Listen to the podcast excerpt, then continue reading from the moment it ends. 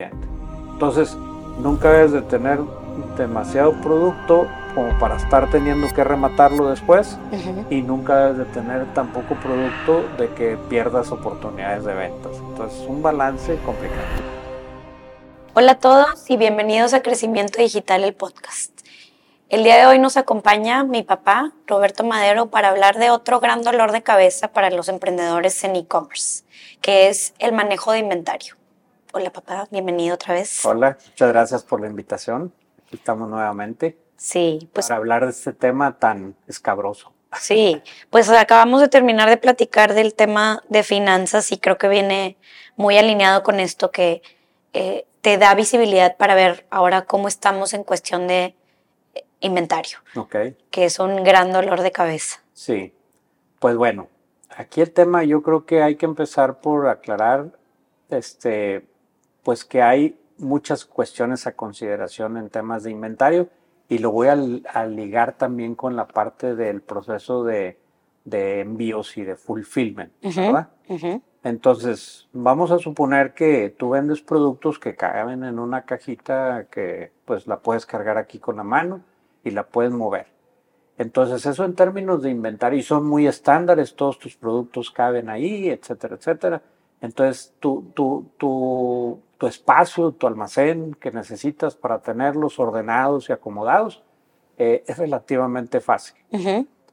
Tienes productos muy grandes, muy pesados, que necesitas mover con montacargas cada producto y luego montarlo y enviarlo. O sea, la complejidad este, es, es mucho más grande. Entonces, este, los niveles de inventarios tienen que ver con eso, con la velocidad también a las que se están saliendo tus productos entonces con esa misma velocidad tienen que estar entrando y si planeas para el crecimiento, pues tiene que estar entrando más producto del que se está vendiendo, porque estás esperando y empujando un crecimiento específico, ¿no? Entonces, este, ese es un primer tema. Consideración es el espacio, el tamaño, ¿verdad?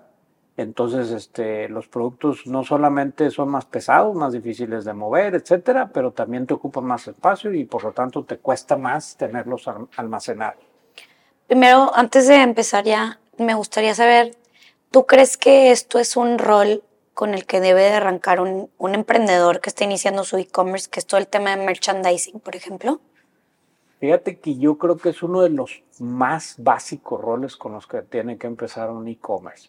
Tienes que controlar tu catálogo y tu disponibilidad de inventario para que luego tú lleves el tráfico específico de gentes que vienen a comprar a una cierta tasa de conversión y lo alinees con la variedad de productos y con este, también eh, eh, la disponibilidad de todos los productos. Si tienes un catálogo de muchos productos, de muchos SKUs, eh, entonces se vuelve mucho más complejo la planeación, etcétera, porque tienes que analizar producto por producto, cada cuándo tienes que reabastecerlo, cuál es tu punto mínimo de reorden, etcétera, etcétera, ¿no? Sí. Entonces, y todo eso se tiene que ir creando una historia suficiente para saber, pues, cómo se están moviendo un producto con con respecto a otro, ¿no? Entonces, este, yo creo que hay diferentes sistemas para todo este proceso. Hay el sistema de Warehouse Management System, por ejemplo, que te dice dónde están tus, los productos, cómo optimizar el espacio, etcétera. Entonces, muchas veces lo más sencillo es arrancar con un, con un proveedor.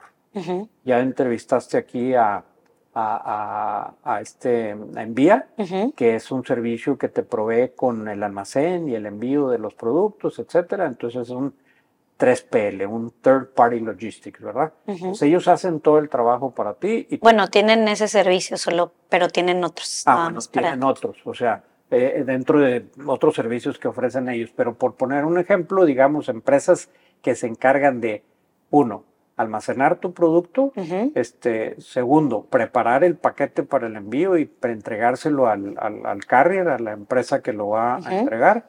Este, y, este, y tercero, recibir mercancía para reabastecer tu racks y tu espacio, ¿verdad? Para que tengas suficiente. Entonces, eso lo maneja un third party logistics y requiere de un warehouse management, que es para localizar cuando alguien te pide algo rápidamente el producto o los productos que conforman una orden y armarlos y ponerlos y empaquetarlos y meterlos en la caja y ponerles la etiqueta y poner la dirección, etcétera, etcétera, y enviarlos. Entonces, junto con eso viene un sistema de fulfillment, ¿verdad?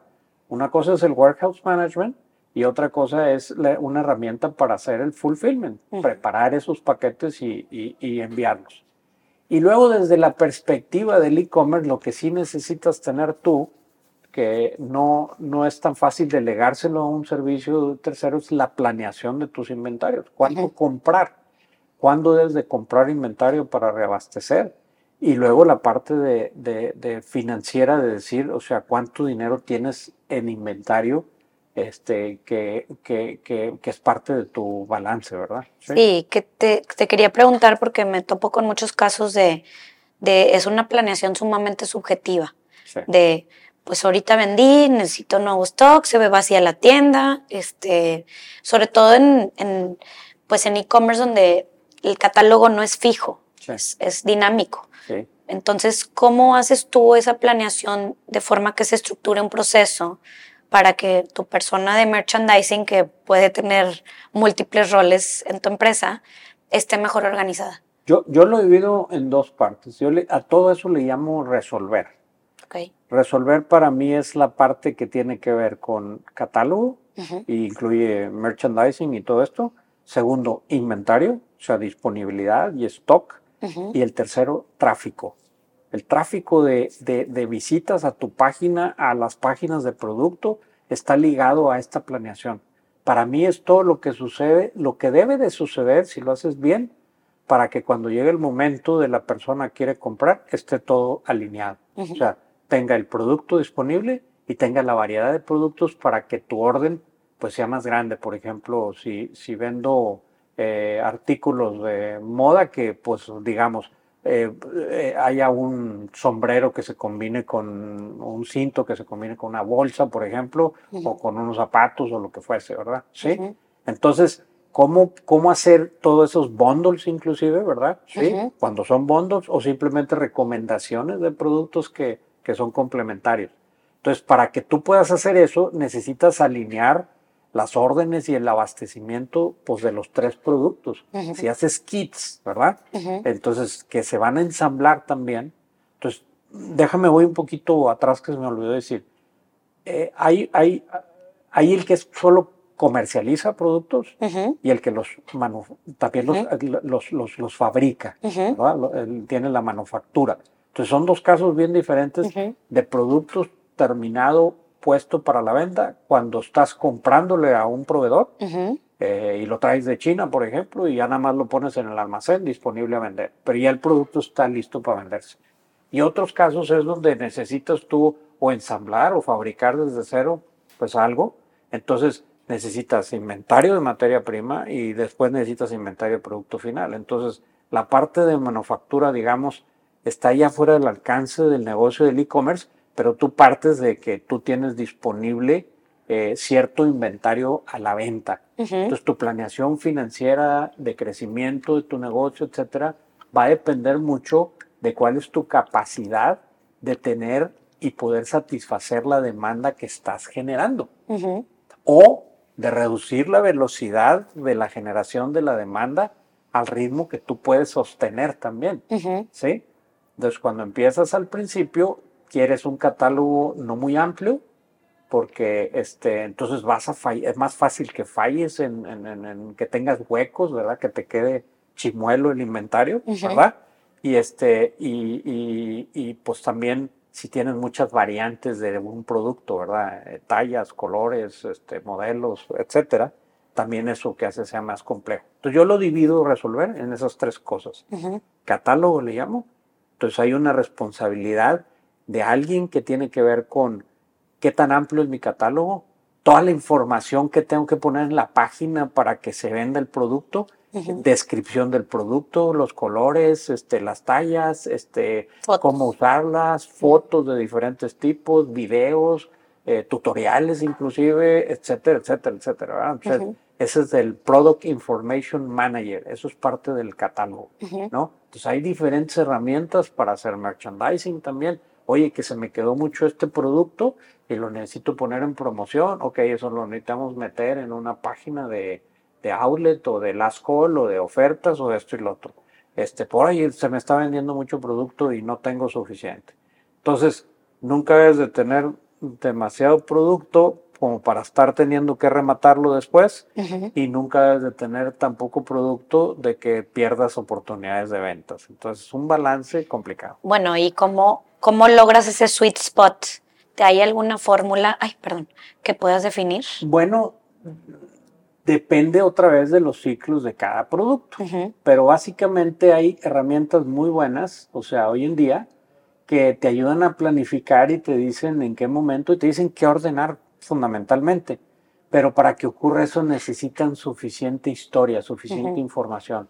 Si no dejas que corra uno o dos periodos completos, años serían, ¿verdad? Porque no es lo mismo vender durante el Black Friday y el este, Buen Fin, etcétera, que vender. Entonces, ¿cómo te preparas para llegar al Buen Fin y cómo te preparas para el Black Friday durante todo el año con el inventario suficiente de los productos que estás seguro que se van a vender o sabes muy bien que se van a vender y cómo estás lanzando nuevos productos que no tienes una idea de cuál va a ser su velocity, ¿verdad? Cómo se van a comportar.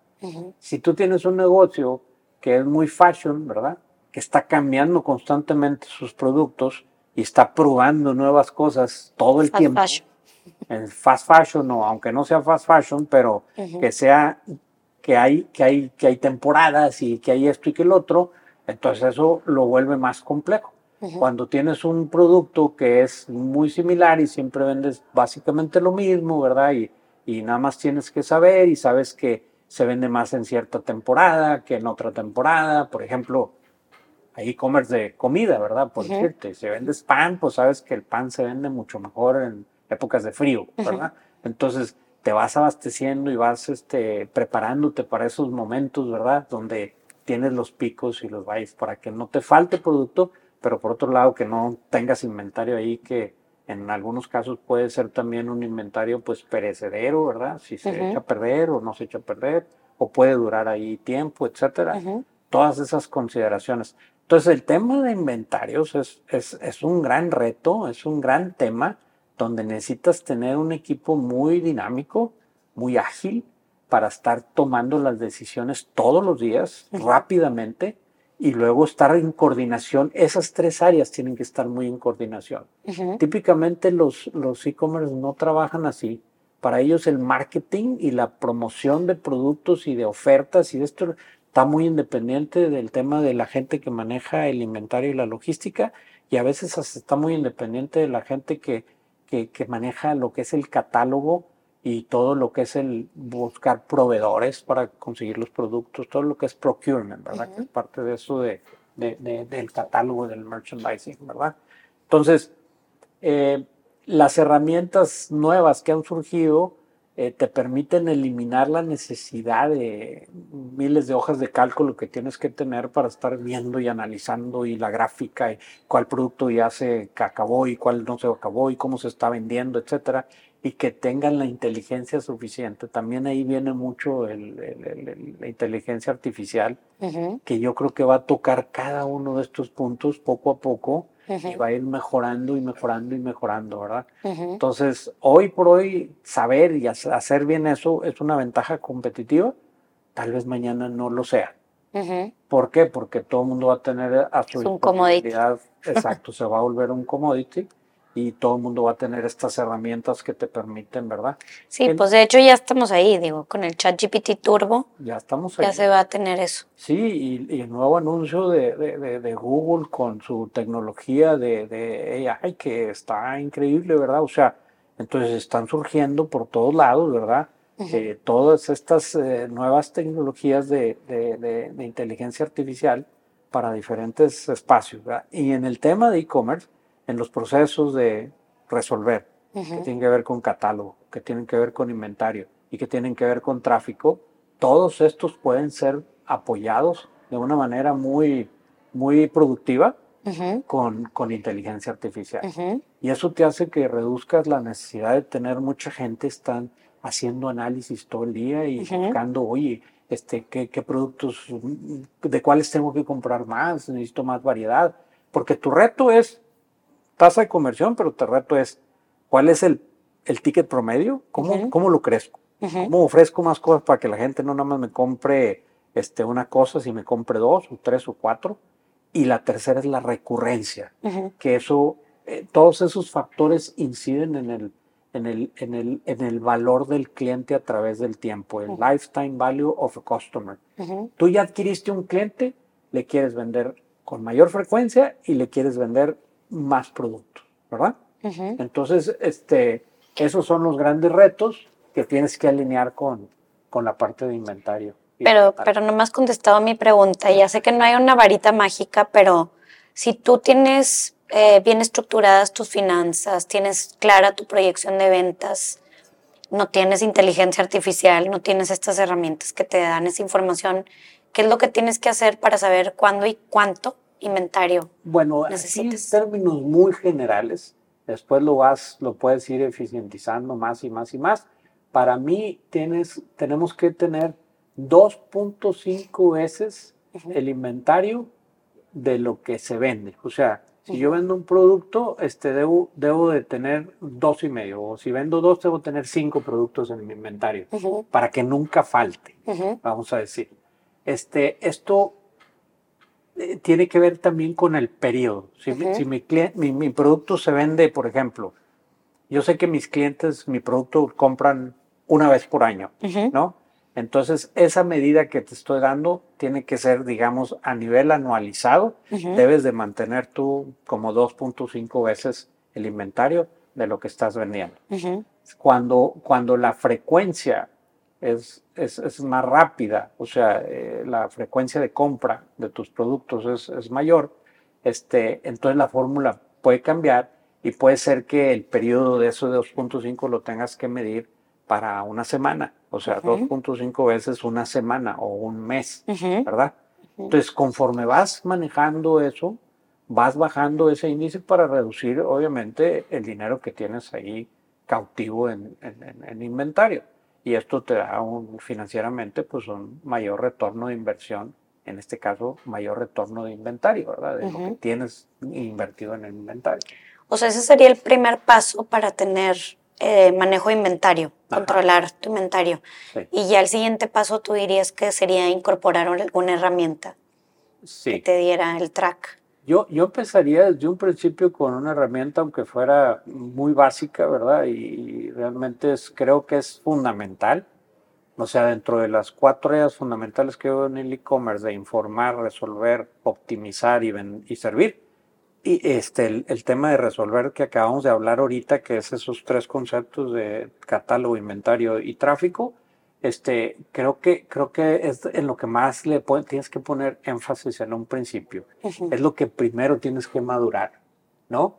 O sea, más que la optimización de la tasa de conversión, por ejemplo, o más que hacer una comunidad que esté muy este, conectada contigo y que tengas mucho tráfico orgánico, o sea, eso es posterior a que tengas esto bien amarrado. Y obviamente va muy de la mano con servir. Servir es fundamental, es más, diría yo que es la primera parte de servir, que tiene que ver con cumplir con las entregas a tiempo, este, ser muy eficiente en la respuesta con tus clientes, en atenderlos y las partes de devoluciones y etcétera, etcétera, que, es, que, que lo hagas muy bien, ¿no? Y luego viene el tema que acabamos de decir de resolver con esos tres elementos. Sí, pues sí. Sí. Pues bueno, pues muchas gracias. Pues nada. Gracias por escucharnos el día de hoy. Si tienes algún problema en manejo de inventario o no sabes por dónde empezar con ese dolor de cabeza que tienen todos, no dudes en buscarnos para ver cómo te ayudamos. Gracias.